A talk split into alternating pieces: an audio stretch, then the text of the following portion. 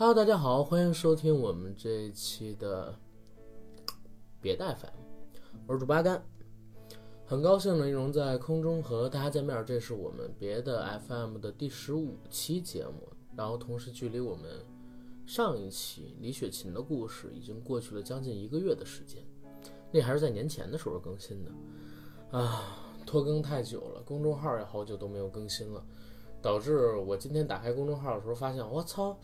上边很多人取关了，可能是这一个月没有更新，给他们带来的反馈是，呃，阿甘和九哥可能要放弃公众号了。其实并不是，主要还是因为最近这段时间太忙了。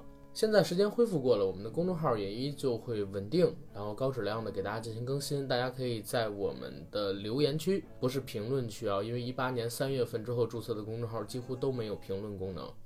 可以在我们的对话留言区给我们留下你想听的节目内容。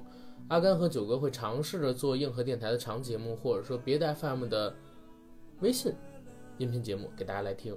哦，对，然后还有一个事儿，嗯，我跟九哥之前呢想上线一个小程序，然后放布我们的付费节目，大概一期是九毛九。但是现在呢出现了一个问题，就是我们的小程序审核没有通过，啊，导致现在呢这个项目没有办法上架。但是呢，你像我之前准备上在小程序里边的，有的人可能听过啊，就是西部，呃，新疆那个事儿的那期节目，然后还有我们这次去泰国做的这个风酥油跟听友录的那期节目，它不适合放在平台上面，或者说放在公众号上面，放了就一定会封。所以呢，想了一个简单的方法，以后呢，我们的付费节目都会转由微店进行销售，一期还是九毛九。然后呢，给到大家的是百度云的链接，大家在购买了之后，可以向后台获取四字验证码。有了这个验证码之后，你就可以去听了。然后也希望大家不要做伸手党，呃，帮我们电台持续的运营下去。如果你有了这个音频，不要给到别人，九毛九他也不缺这九毛九，对不对？好，闲话少叙，进我们今天正式的节目，人生变形。在中国呢，有一句老话，叫“寒门难出贵子”，尤其是最近几年，这句话被炒得越来越热，因为“阶级固化”这个词儿开始在中国大陆出现了。可即便是如此，阿甘依然是发现有很多的父亲、母亲、城市里边的中产阶级，依旧在用力的推娃、吼娃，希望他们的孩子未来能够稳固的继续待在他们家庭目前所处在的一个阶级。少数的幸运儿说不定还能逆袭成功，飞跃到精英阶级，成功实现阶级流动。但是呢，阿甘最近所经历一些事情，我自己经历的一些事情，一会儿到文章里边和大家来说，给我一个感触，就是人生真的只有这么简单吗？就是你想要跃迁，想要流动，就可以跳出自己原有的阶级吗？很多人都知道，英国 BBC 有一个纪录片叫《人生七年》，也就是它的 UP 系列。这部纪录片呢，经常就会被当成阶级固化的典型案例来进行解读。大家如果没有看过的啊，建议去看一看。最近几年呢，这部纪录片频频也被国内的自媒体啊、媒体啊进行提及，也是因为中国的阶级分化正在加剧，人们对于自己以及自己子女的人生未来尚不清晰，处在前所未有的焦虑状态。他们寄希望于在这个片子里边可以找到答案。因为在英国，阶级概念一直是深入人心的。BBC 的记者大卫·罗宾森曾经写道：“无论你是否喜欢，很多人都将阶级体系视作英国人生活中不可或缺的元素。它就像英国人对茶和蛋糕的热爱，以及对谈论天气的热衷一样，融入了我们的血脉。”《人生七年》这部纪录片就是在英国挑选了十四个不同阶层的孩子，每七年记录一次他们的人生。现在的时间呢是二零一九年，距离上次拍摄又过去了七年。这些孩子已经有六十三岁了。没错，现在这部纪录片如果二零一九年再次推出新一集的话，应该是整整拍了五十六年，从七岁、十四岁、二十一岁、二十八岁、三十五岁、四十二岁，然后一直一直往下来，每隔七年拍一集。在镜头下长大的这些孩子们，花甲之年又会是一个什么样的状态呢？多年来，《人生七年》这部纪录片已经展示了不同年龄阶段这群孩子的生活状态。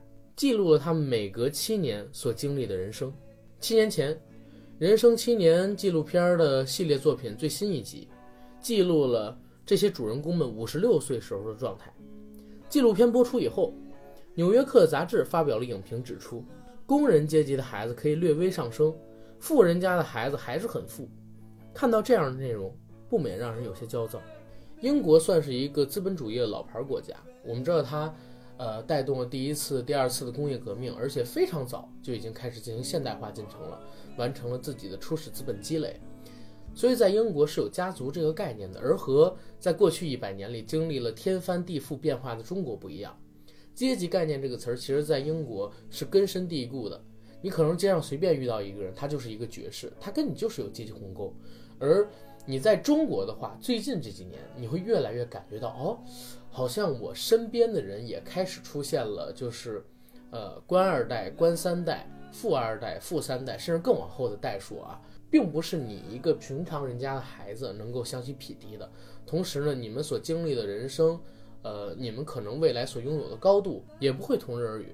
其实这种情况，大家如果你愿意去想、愿意去看、愿意去关注，你是很容易想到、很容易看到、很容易关注到的。阿甘最近遇到了很多事儿，所以我就在思考。有关于所谓阶级固化的问题，还有阶级流动的问题，在思考这个问题的时候呢，我发现了一篇公众号文章，叫《人生变形》，也就是今天我们要来授权的这篇文章。然后巧的是，《人生变形》这篇文章的作者，呃，正好是我的微信好友。然后我就跟他聊，把这篇文章的授权给要过来了。今儿跟大家来聊一聊他这个文章里的内容，当然又会加一些自己的看法，当然也不会太多，因为我们别的 FM 本身只是一个告诉大家。这个世界上发生什么的节目，而不是告诉大家这个世界上发生什么，我们应该要如何去应对的节目。我希望大家自己去思考，然后可以在我们的留言区给阿甘进行回复。一九九五年，二十五岁的李红利进入湖南卫视，开始做一些城市文化相关的节目。这一做呢，就是十年。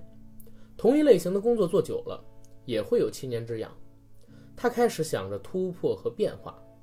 二零零五年的时候，湖南卫视派李红利到英国进修。当他躺在旅馆看电视的时候，一档真人秀节目引起了他的注意。节目组挑选了两个不同阶层的家庭，让他们的主妇互换，体验彼此的生活。而这档节目的名字，中文名叫做《换妻》，还挺邪的名字。在李红利看到的那一期里。一个清洁女工和一个模特互换了人生，不同阶层、不同三观在节目里激烈的碰撞，话题不断被制造，这与李红利两年前阶层互换的想法不谋而合。二零零六年的九月，李红利把他的想法付诸实施，取名叫做《变形记》，首期网变里播出了网瘾少年和青海农村孩子的互换，引发了全社会的积极讨论。中宣部、公安部都专门打来了表扬电话，湖南广电专门为此颁发了二零零六年一号宣传嘉奖令，节目组一时是风光无限。如今，这档已经有十五季漫长生命的节目，在娱乐化的大潮下，也在慢慢变形。节目被爆出真人秀综艺一般的套路，剧情提前设定，工作人员教唆孩子作假，煽动孩子们的情绪。人为制造精神物质落差等等，在观众或拍桌痛骂或感动落泪时，不少参与的城市孩子因此成名出道，涨粉开网店，而农村的孩子则重归故土，留下经历过繁华后内心巨大的空洞。节目始终都是节目，从开始立意的时候就是针对城市观众。把边远的农村设定成净化人心的世外桃源，把问题少年的堕落归结为不懂生活的艰辛，通过两个世界孩子互换身份来制造话题，赢得关注。当然，节目组也曾希望通过环境差异来刺激、来激发孩子自身的正能量，改变自己。殊不知，慢慢凝固的阶层已经很难变形。变形记开播的三年后，另一位导演郑琼。选择了三个不同阶层的孩子，用六年的时间记录他们的人生轨迹和变化。片子的取名叫做《出路》。虽然与著名的人生纪录片《人生七年》耗时几十年不可同日而语，但在中国，这短短的六年，仿佛能看到人的一生。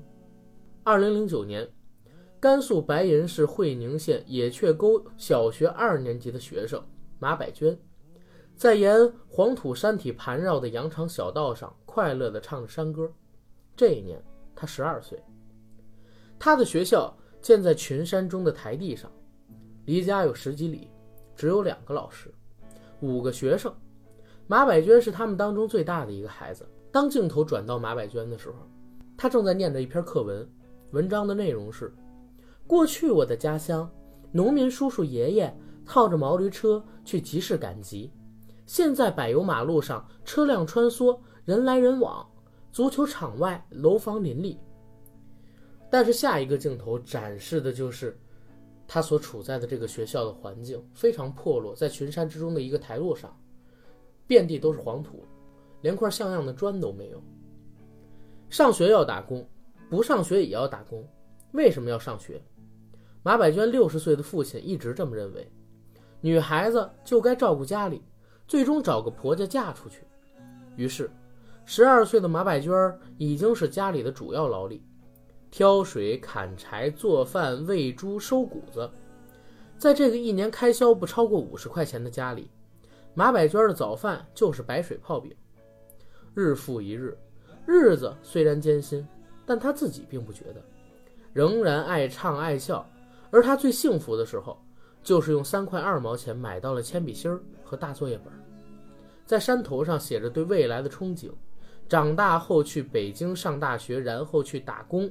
每个月挣一千块，给家里买面，因为面不够吃；还要挖水窖，因为没有水吃。但马百娟梦里的北京高校，却被袁涵涵轻而易举地放弃了。二零零九年，十七岁的少女袁涵涵从中央美院附中退学了。她从小上的是最好的幼儿园、最好的小学，她喜欢画画，就上了最好的美院附中。但她自己觉得并没有多好。在美院附中留级了一年后，袁涵涵还是有几门课不及格。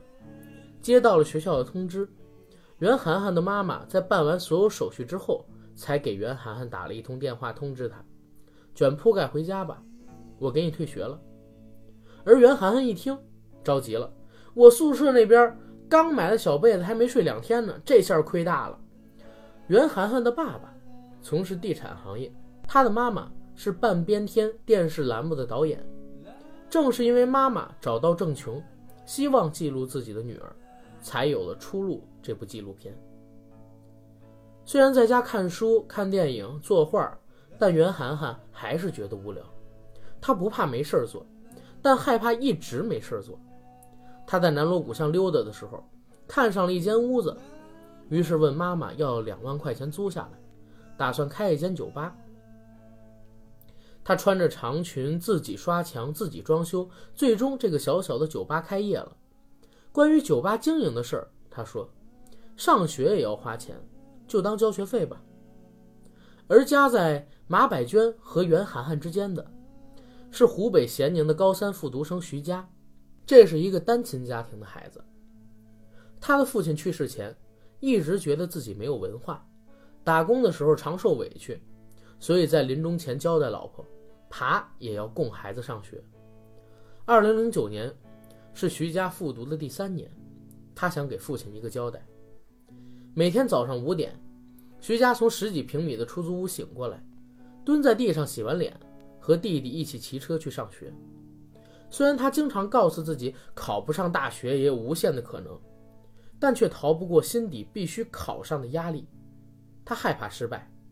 谈到考试，就会眼神闪烁，额头冒汗，手发抖，说话结巴。他自己评价自己，完全做不了题目。中午就在工棚吃饭，在工地上看着建筑垃圾的亲戚劝他别紧张，尽力就行。徐家总不吭声，闷头往塑料碗里扒饭。六月初，他再一次走进高考考场，走进他的未来。二零一二年，马百娟一家搬到了大哥打工的宁夏中卫，有水有电也能吃饱饭。但是他再也不是那个乐观爱笑的马百娟了。第一眼看到他，导演差点没认出来。青春期的马百娟变化很大，在水车小学，她总是躲在角落，老师说她跟学生交流起来有点困难。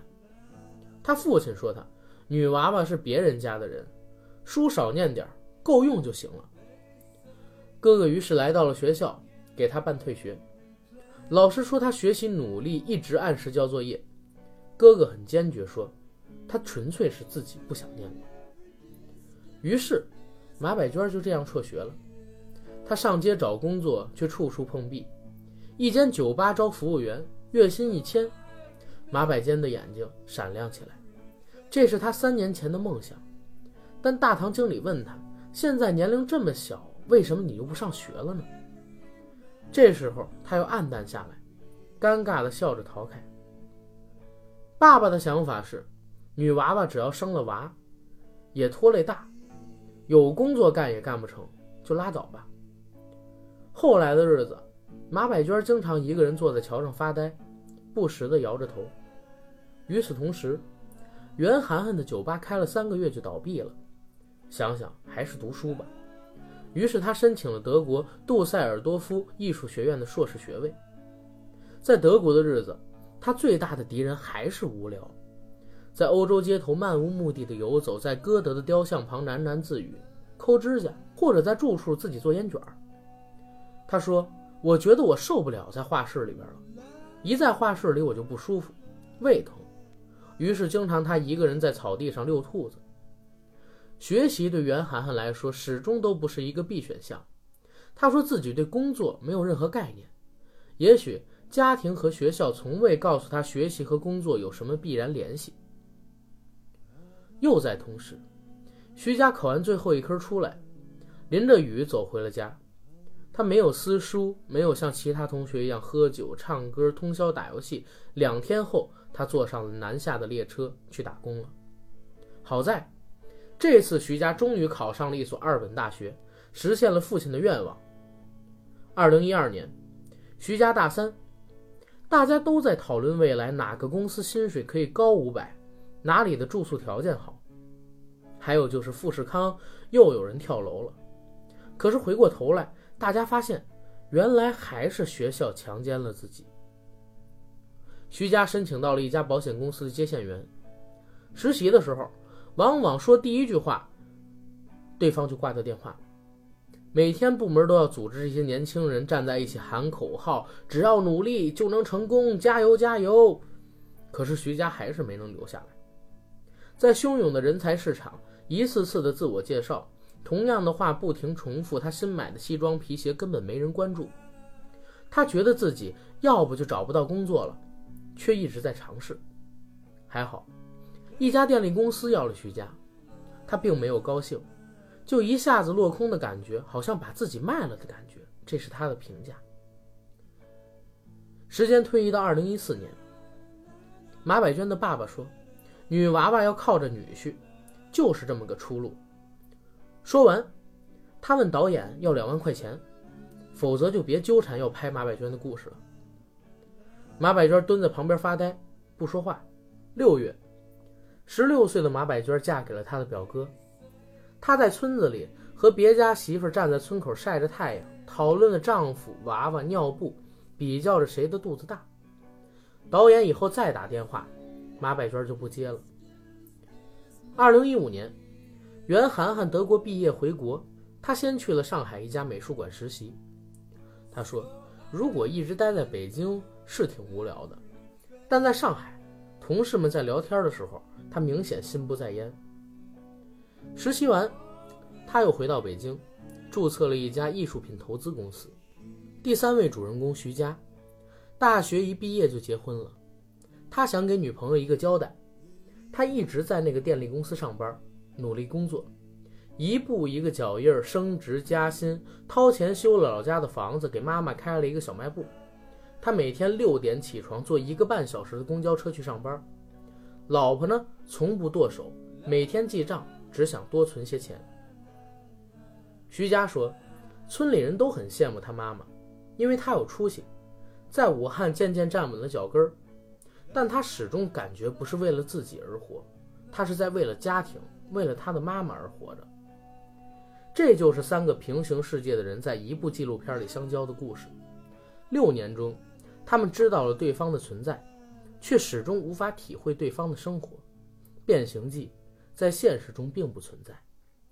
导演说，马百娟对其他人的生活完全不感兴趣，甚至没有办法回答导演。任何试图提出的观念性的问题，他只能陈述简单的事实。袁涵涵在谈对自己所获得的一切的看法时说：“如果我出生之前，我能站在天上看到哪家好，哪家我就去选择，那这个叫做机会。但是，我也不能选择呀，是上天决定的。”导演也曾把袁涵涵生活的剪辑给徐佳看。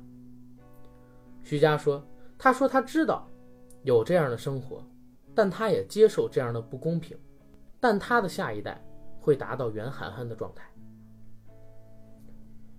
文章的尾声，好的纪录片总能让你在审视别人的同时看到自己的影子。徐佳曾经想骑车去西藏，但打听了下，至少要花四千块钱，于是打消了念头。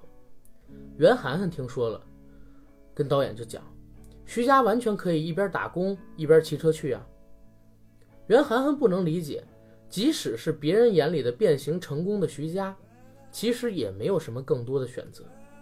高考、工作、结婚、生子，每一段都有清晰的目标，但是每一步都不能有大的失误，不能有任何的非分之想。徐佳也没有选择。从这个意义上讲，徐佳和马百娟是一类人。袁涵涵在纪录片《出路》的结尾说了这样一句话：“我没想过自己以后要做哪个阶层的人，只要不被饿死就行了。”可袁涵涵不知道，说出来这话需要多大的底气。他思索了一会儿，又补充道：“而没有人会被饿死。”郑琼说：“《出路》是一部孤独寂寞的纪录片。”因为他所拍摄的就是一个个独自漂流的孤岛，但其实，被困于现实的马百娟们，不甘平庸的徐家们，还有追求精神富足的袁涵涵们一起，才组成了一个完整的中国。这是这篇文章的全部内容。为什么阿甘会对这篇文章感兴趣？为什么我会对阶层感兴趣？实际上就是因为上上周我跟九哥我们一起去了泰国，跟我们一些听友朋友们。到了泰国之后，啊，我记得当时我们从曼谷开车去芭提雅，路上路过了贫民区，贫民区就是一个一个的铁栅栏，一个一个的铁皮屋。当时曼谷的室温应该是在室外温度应该是在三十三度到三十五度，那那种铁皮屋子都是五六层，很像北京这种集中建起来的民建非法住宅，但是比那个还要拥挤，还要恐怖，还要脏，还要乱。导游跟我说，那里边的温度基本上每一间都在四十度以上，有的有电，有的没电，就只能一直在里面待着。我说，那他们就没想过改变自己的生活吗？然后导游跟我说，说阿甘，你觉得人命值钱吗？你觉得人命值钱吗？尤其是在泰国，你觉得人命值钱吗？后来我仔细的思索了一段这话，我觉得他说的对。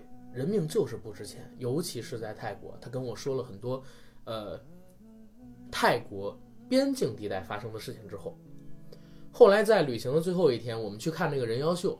看那个人妖秀的时候，我差点就吐了，因为那边表现的东西太恶心了。结束了之后呢，我问这个导游，我说：“啊，这些人妖秀的表演者，他们获得的是一个什么样的收入水平？”导游跟我说，大大概就在泰国算是一个中等的收入水平吧。我说，只为了一个中等的收入水平，愿意去做阉割，愿意去放掉所有的自尊做那样的表演。大家知道我在那一天看到了什么样的表演吗？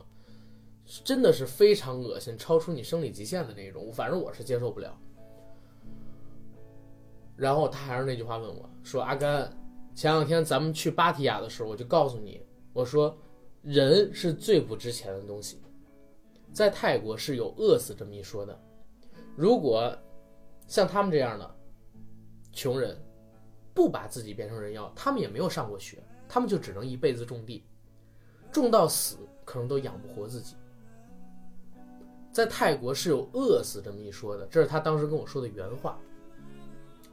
所以后来啊，我就一直在思考这方面的问题。阿甘是一个有时候信命，然后有时候又不信命的人。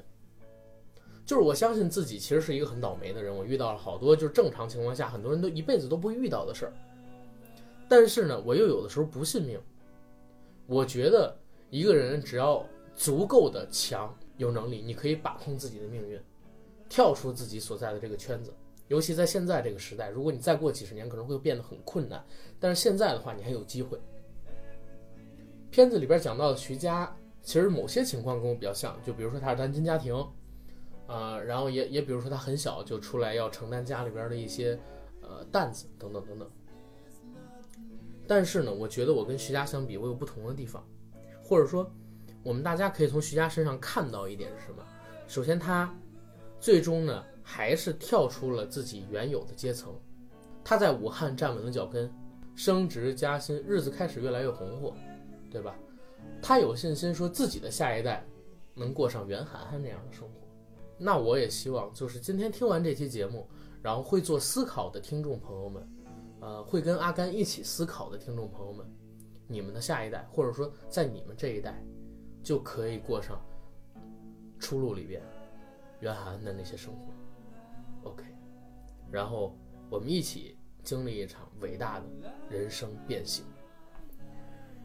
啊，今天的节目就到这儿了，然后千万记得点点广告。